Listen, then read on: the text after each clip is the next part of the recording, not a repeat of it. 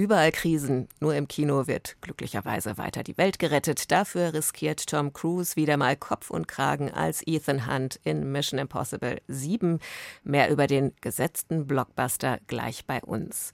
Außerdem die Arte-Serie Haus Kummerfeld erzählt mit den Mitteln von 2023 von einer Frau um 1900, die schreiben will, aber nicht schreiben darf. Gleich ein Gespräch übers Drehbuch mit Cecile Joyce Röski. Wir stellen den ukrainischen Dramatiker Vitali Tschenski vor. Er ist neuer Stipendiat an der Villa Concordia in Bamberg. Und wir fragen, ob Hollywood gerade vor einem Schauspielerstreik steht. Kultur am Morgen auf Bayern 2. Heute mit Judith Heidkamp.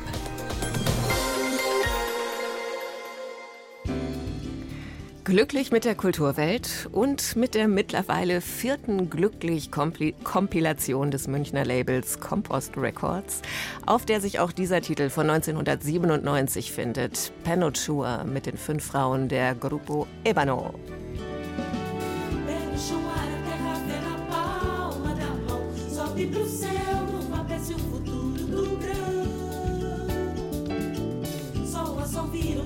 Com trabalho e suor. Sente na chuva a certeza que Deus é maior.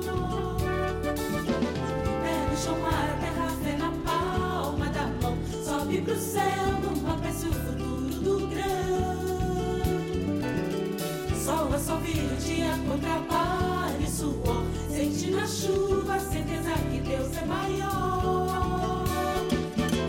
É no ventre da terra que ele se deixou semear.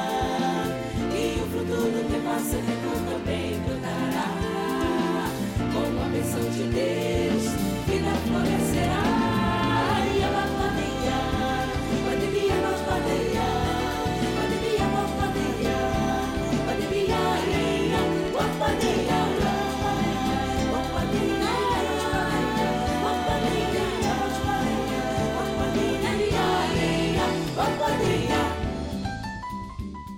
Musik von Glücklich 4, dort versammelt Brasilianisches von gestern und heute, zusammengestellt wie auch schon bei den Vorgängerplatten von DJ, Produzent und Sammler Rainer Trüber. Wollten Sie auch immer schon mit dem Motorrad über die Klippe in den Abgrund springen? Ich nicht. Aber das muss nichts heißen. Träume sind ja verschieden. Wer sich lieber aufs Zusehen mit Popcorn im Kino beschränkt, darf jetzt wieder den offenbar unkaputtbaren, mittlerweile 61 Jahre alten Tom Cruise bei Halsbrecheraktionen zusehen, die er, wie es heißt, wirklich weiter selbst dreht. Bitteschön.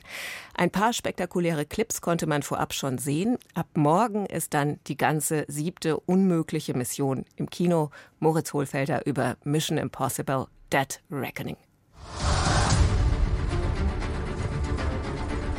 Die Welt verändert sich. Wahrheiten verschwinden. Kriege ziehen herauf. Natürlich geht es auch im vermeintlich vorletzten Teil der Mission Impossible-Reihe wieder um die drohende Auslöschung der gesamten Menschheit. Weltverschwörung allein reicht nicht mehr aber bricht man die aufwendig produzierten Action-Thriller rund um den Geheimagenten Ethan Hunt herunter auf das, was wirklich zählt, kann man die Filme auf den simplen Befehl reduzieren, gebt mir ein Motorrad. Hauptdarsteller Tom Cruise ist sicher kein begnadeter Schauspieler Ivo und weit entfernt von den Fähigkeiten eines Charakterdarstellers, aber was er wirklich beherrscht, das ist eben die Kunst, ein Motorrad zu bewegen. Das bewies er schon 1986 als Kampfpilot bei der United States Navy in dem Überschalldrama Top Gun, wo er in seiner Freizeit spaßeshalber auf dem Motorrad Düsenjägern hinterherjagte. Zehn Jahre nach Top Gun kam das erste Mission Impossible Abenteuer in die Kinos und seitdem gehören gefährliche Motorradstunts zur eigentlichen Attraktion der Filme.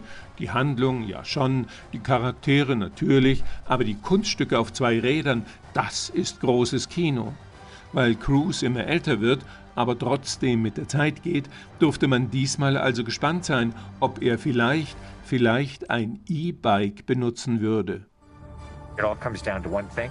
How do we involve the audience? I just want to give them that thrill. Nein, da ist auf unseren Tom wie auf manche Verkehrsminister Verlass. Der Verbrenner darf noch weiterfahren. Diesmal ist es ein leichtes Enduro-Grad, mit dem sprang Cruise im norwegischen Hellesylt über eine eigens gebaute Rampe. Im Film ist es durch digitale Tricks ein Felsgrat im Tal der Brennerautobahn. Die Maschine stößt Ethan Hunt in der Luft von sich weg, öffnet dann innerhalb eines Zeitfensters von sechs Sekunden einen Fallschirm und landet mit diesem auf einem fahrenden Zug.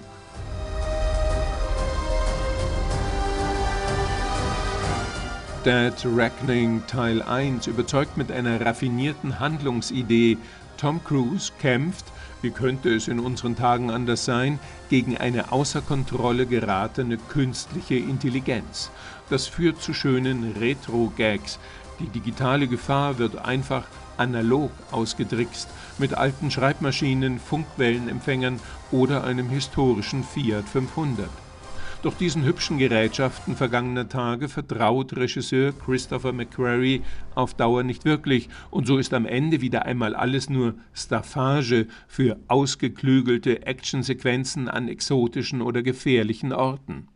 Die Menschheit wird, wie immer, knapp vor Schluss gerettet, oder diesmal doch nicht, na ja, es folgt ja noch Teil 2 des wilden Gejages rund um die Welt. Egal, gebt Tom Cruise, der, gerade 61 geworden, einfach nicht älter werden will, in diesem Film aber doch bisweilen ziemlich erschöpft wirkt, ein Motorrad und freut euch über diese teilweise über Monate geprobten Zirkusnummern, die man als fulminantes Blockbuster-Kino mit tollen Stunts mögen kann oder nicht. Unterhaltsam ist das allemal, mehr nicht, aber das eben verlässlich. Mission Impossible Dead Reckoning Part 1 ab morgen im Kino. Und wir machen gleich weiter mit unmöglichen Vorhaben, bei denen man zuschauen kann. Jetzt aber Motorrad und Trümmer frei. Es geht um eine Frau, die schreiben will, aber nicht darf.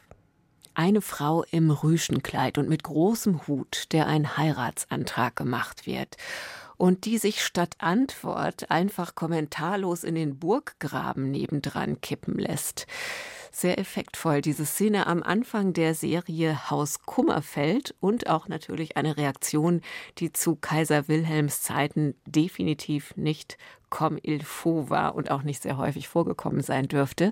Aber warum sie nicht ausdenken und die widerständigen, widerborstigen, selbstbestimmten Frauenfiguren, die es ja bestimmt irgendwie gegeben hat, erfinden. Haus Kummerfeld tut das mit der Geschichte um die schreibende Luise von Kummerfeld und ich bin jetzt verbunden mit Cecile Joyce Röski. Sie haben diese Figur erfunden und das Drehbuch zu den ersten Folgen geschrieben. Herzlich willkommen. Hallo. Kleine Erläuterung am Anfang vielleicht für alle, die es noch nicht gesehen haben. Warum lässt Luise sich in den Burggraben kippen?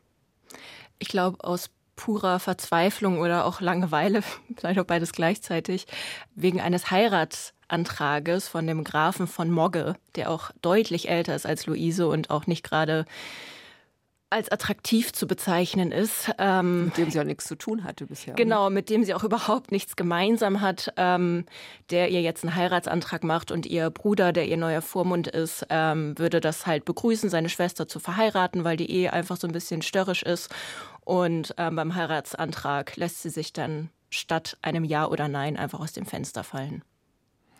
Das heißt, es geht um eine durchaus eigenwillige Frau und eine schreibende Frau zu Zeiten des Kaiserreichs, mhm. als ja jede Frau rechtlich fremdbestimmt war und zusätzlich auch finanziell abhängig von einem Mann, nämlich von ihrem Vater, ihrem Bruder, ihrem Ehemann. Sie selbst sind 1994 geboren. Warum hat sie diese Zeit für ihre Luise interessiert? Ja, bei Deutschem Kaiserreich denkt man wahrscheinlich als erstes an so einen Typen mit Schnörres und Pickelhaube. Oder halt an sowas Langweiliges wie preußisch dominierter Obrigkeitsstaat. Und das stimmt natürlich auch. Aber was mich an der Zeit für Schreiben von Horst Kummerfeld interessiert hat, ähm, war auch die gleichzeitige Massenpolitisierung. Also was auch parallel stattgefunden hat, dass sich ArbeiterInnen ähm, formiert haben, Gewerkschaften haben sich gegründet. Es gab auch schon FeministInnen, die auch schon tätig waren, aktivistisch und sich international organisiert haben. Auch das Frauenwahlrecht wurde schon gefordert. Und auch andere wenig beachtete Themen wie ein queeres Aufbegehren, das auch schon die Legalisierung von Homosexualität zwischen Männern gefordert wurde oder auch die afrodeutsche Geschichte, die eine Rolle spielt mit den deutschen Kolonien. Und das ist einfach, glaube ich, was viel so hinten runterfällt, wenn wir über das Deutsche Kaiserreich sprechen. Wie erreichen denn solche Strömungen die Luise, die da auf ihrem idyllischen Wasserschlösschen im Münsterland ziemlich isoliert lebt? Im Kleinen würde ich sagen. Also äh, zum Beispiel kommt ein Brief der Sozialisten, wo wahrscheinlich dann Forderungen der sozialistischen Bewegung drinstehen, die dann vom Hausdiener ganz interessiert eingesteckt werden. Luise lehnt sich gegen ihren Bruder auf als Wächter des Patriarchats und allein ihre Art zu leben und zu denken, würde ich sagen, zu schreiben, anstatt zu sticken, ist schon politisch. Und später eben auch noch, das hat die andere Drehbuchautorin Charlotte Kraft reingebracht, das Hausmädchen, was Luise dann ein bisschen mit marxistischer Theorie volllabert. Also so landen auch diese gesellschaftlichen Dynamiken irgendwie im Haus Kummerfeld. Und ja, sammeln sich auch in den Figuren. Hm.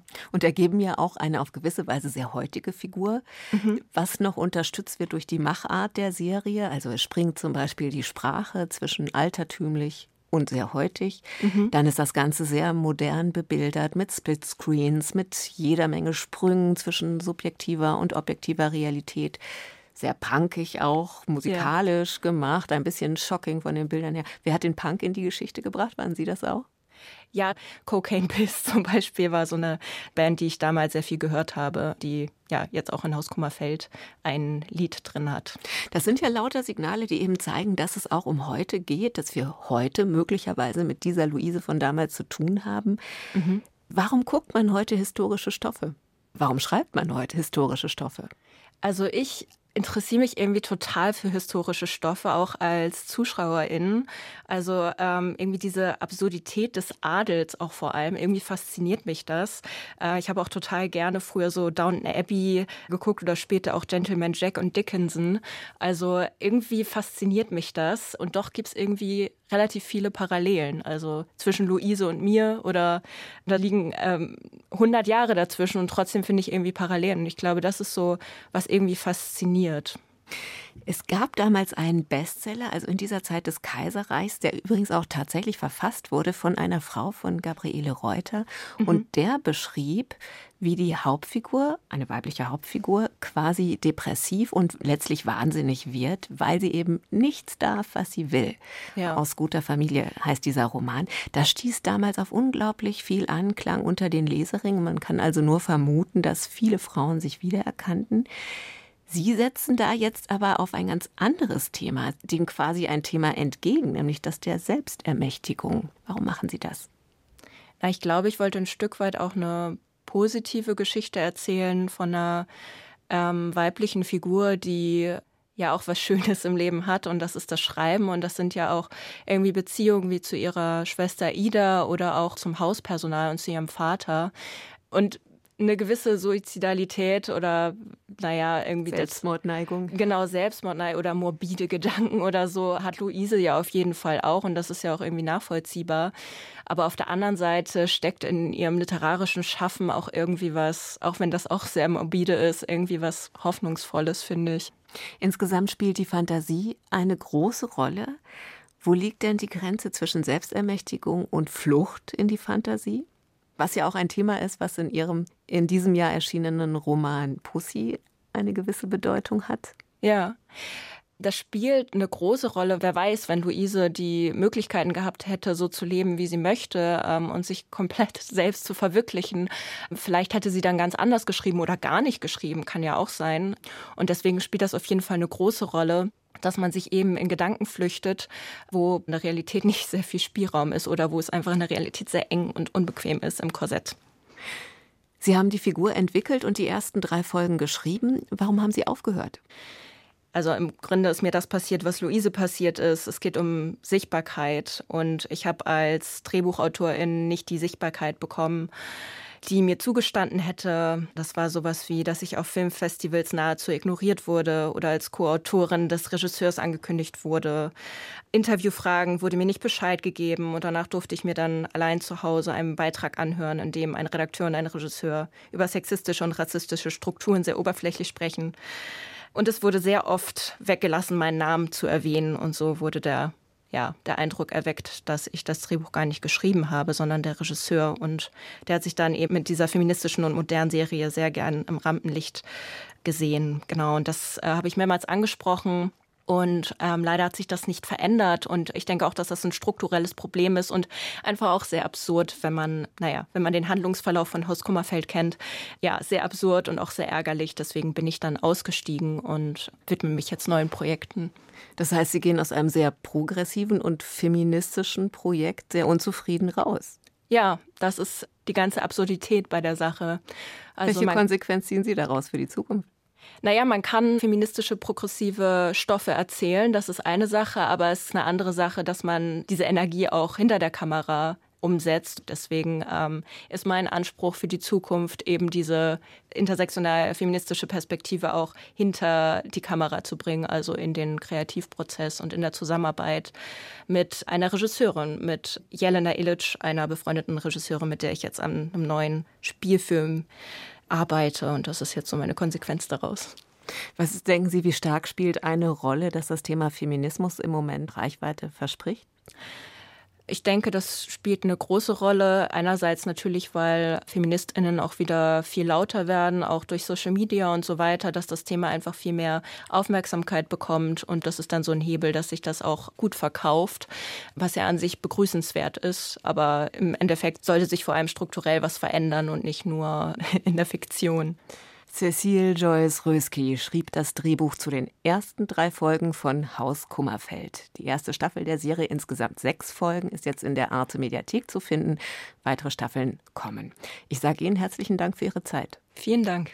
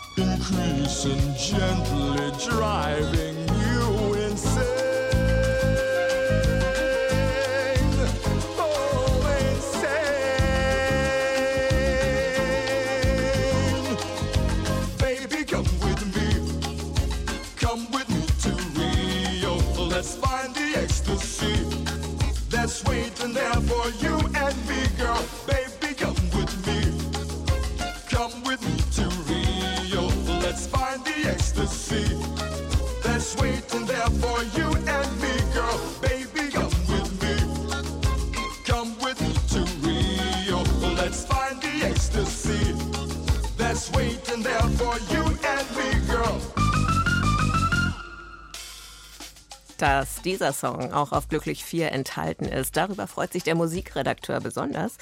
Den 2007 verstorbenen Jazzsänger John Lucien mit Come With Me to Rio, das gibt's nämlich zum ersten Mal überhaupt auf LP. Dass dieser Titel lizenziert und damit zum Teil des Albums werden konnte, so schreibt der Kollege, ist ein echter Coup, der Applaus verdient. Der Schriftsteller und Dramatiker Vitali Tschensky aus Mariupol wurde 1975 als Sohn eines Ingenieurs des Azov-Stahlwerks geboren. Genau, dieses labyrinthische Stahlwerk, das letztes Jahr so grausam umkämpft wurde und dessen Name in der Ukraine so etwas wie ein Schlachtruf geworden ist. Tschensky hat Mariupol längst verlassen. Nach einem Umweg über Finnland bekam er ein Stipendium für das Künstlerhaus Villa Concordia in Bamberg, wo er sich heute Abend mit einer szenischen Lesung vorstellt. Katrin Hilgruber hat ihn für uns schon vorher getroffen. Beim Rundgang durch seine Heimatstadt Mariupol im August 2018 kritisierte Vitali Tschenski die, wie er sagte, abgestandene Sowjetmentalität, die in Teilen der Ostukraine herrsche. Das war bei dem von Verena Nolte gegründeten ukrainisch-deutschen Schriftstellertreffen eine Brücke aus Papier, das sich mitten in dem damals noch unerklärten Krieg Russlands gegen die Ukraine bis in die Hafenstadt am Asowschen Meer vorgewagt hatte. Vitali Tschenski wusste, wovon er sprach, hatte er doch auf Wunsch seines Vaters sieben Jahre lang als Ingenieur in dem ikonischen Asow-Stahlwerk gearbeitet, das die Silhouette des Vorkriegs Mariupol dominierte. Doch dann folgte der leidenschaftliche Leser seiner wahren Berufung als Journalist, Schriftsteller und vor allem Dramatiker. Uh, ich liebe Prosa, aber sie ist eine langsamere Form der Kreativität. Das szenische Schreiben ist viel schneller. Prosa ist introvertiert, das Drama extrovertiert. Und es erlaubt mir, mit einer großen Anzahl von Menschen zu kommunizieren. Prosa bedeutet die Kommunikation mit einem selbst. Das ist zwar auch wichtig, aber dafür bräuchte ich ein Langzeitstipendium und inneren Frieden.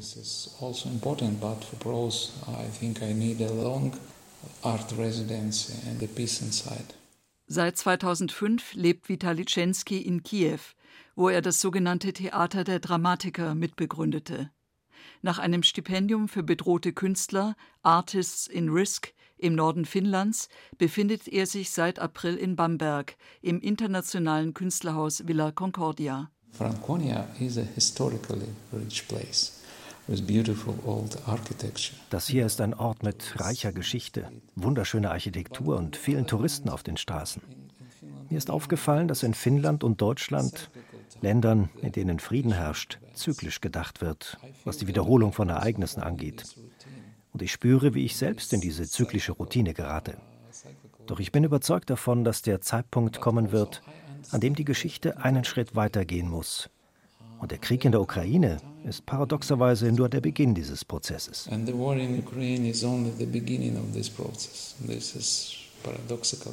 Vitali Tschenskis aktuelle Dramen reflektieren allesamt, wie sollte es anders sein, den russischen Angriff auf seine Heimat.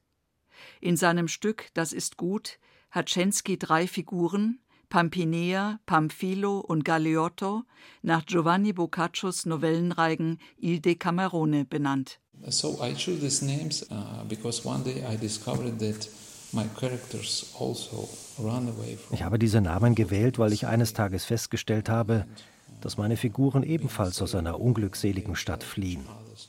Als sie dann in Sicherheit sind, erzählen sie sich gegenseitig ihre Geschichten. Für mich ist auch der Gesichtspunkt wichtig, dass Krieg in der Kunst aktuell als Kampf zwischen Gut und Böse dargestellt wird. Ich wollte den Krieg wie eine Seuche darstellen. Vitali Tschenski wünscht sich, dass die Erinnerungen an die Schlacht um Mariupol nicht verloren gehen. Er selbst trägt das Foto eines Toasters aus deutscher Produktion bei sich, der bei einem Bombeneinschlag schwer beschädigt wurde, aber noch funktioniert. Auch dieses tapfere Haushaltsgerät kommt im Stück vor. Es ist genau dieser ins Groteske bis Sarkastische spielende Humor, der Tschenskis Weltsicht und seine Arbeiten auszeichnet. selbst wenn er sich derzeit ein wenig wie der Insulaner Robinson Crusoe fühlt. Mir scheint, dass der Krieg einen Menschen einsamer macht, obwohl die Kommunikation mit anderen und die Zahl an Ereignissen anwächst. Robinson heißt ein weiteres Kurzdrama, das Vitali Tschenski mit Ensemblemitgliedern des Bamberger Art East Theaters präsentieren wird. Heute Abend im Garten der Villa Concordia. Katrin Hilgruber stellte den Bamberger Villa Concordia Stipendiaten Vitali Tschenski aus Mariupol vor. Aus dem Filmbiss erreicht uns die Nachricht, dass die Berlinale drastisch sparen muss.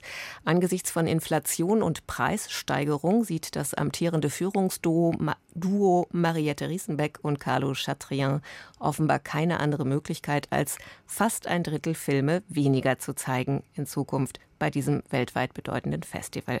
Einige Reihen werden ganz gestrichen, darunter Perspektive Deutsches Kino und Berlinale Series. Wir sind gespannt auf die Reaktionen. Und in Hollywood knirscht es auch, dass dort die Drehbuchautorinnen streiken, unter anderem, weil sie die Folgen des Einsatzes künstlicher Intelligenz für ihren Job fürchten. Darüber haben wir ja schon berichtet hier in der Kulturwelt, uns auch angeguckt, was KI kann und noch nicht kann beim Skript schreiben.